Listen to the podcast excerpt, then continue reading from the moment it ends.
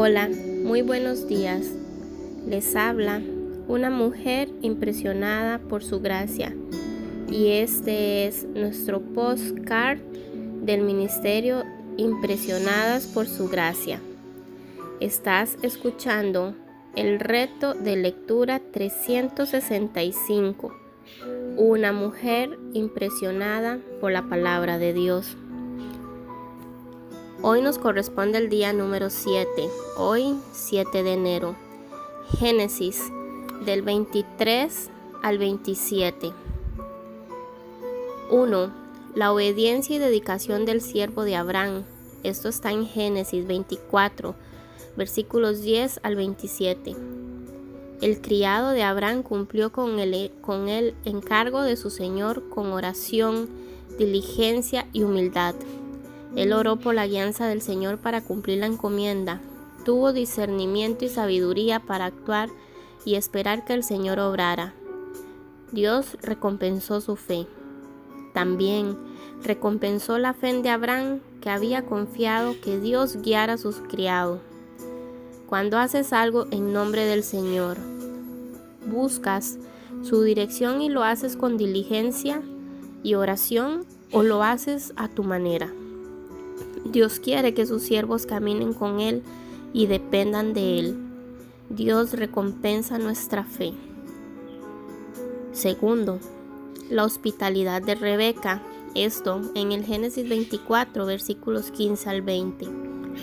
No hay un adorno más hermoso para una mujer que ser generosa y hospitalaria, aún con los extraños. Hoy en día vivimos en vidas tan ajetreadas e individualistas que perdemos la bendición de Dios, que, la bendición que Dios puede traer al recibir a otros en casa con amor y generosidad. ¿Qué te impide abrir tu casa a otros? 3. El favoritismo de Isaac y Rebeca. Esto en Génesis 25, versículos 27 al 28. El favoritismo de los padres provoca conflicto y acarrea resentimientos entre los hijos.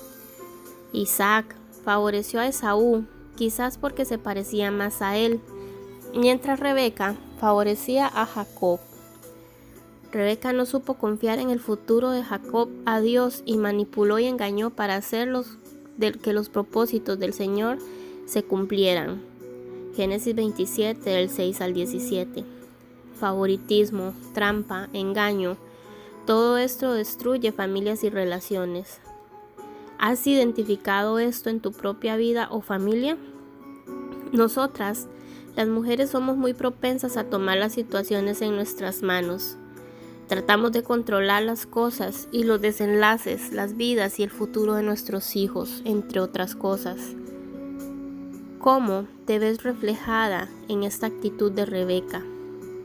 ¿Engañas o manipulas, abro comillas, con buena intención para lograr las cosas que entiendes son buenas?